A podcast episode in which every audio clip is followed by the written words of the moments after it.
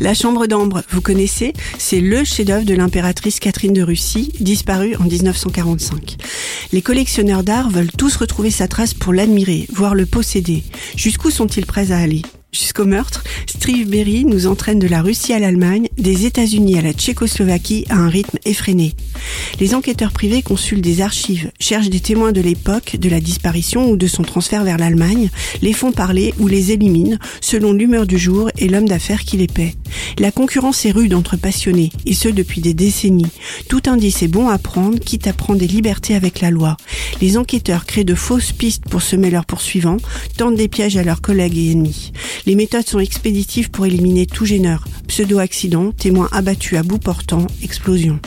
Comment une juge d'Atlanta et son ex-mari se retrouvent-ils mêlés à cette course-poursuite? Que vient faire un chasseur de trésors américain dans cette histoire? La chambre d'ambre est-elle à portée de main? Le musée perdu de Steve Berry est un roman palpitant à retrouver dans votre bibliothèque ou en poche chez votre libraire préféré.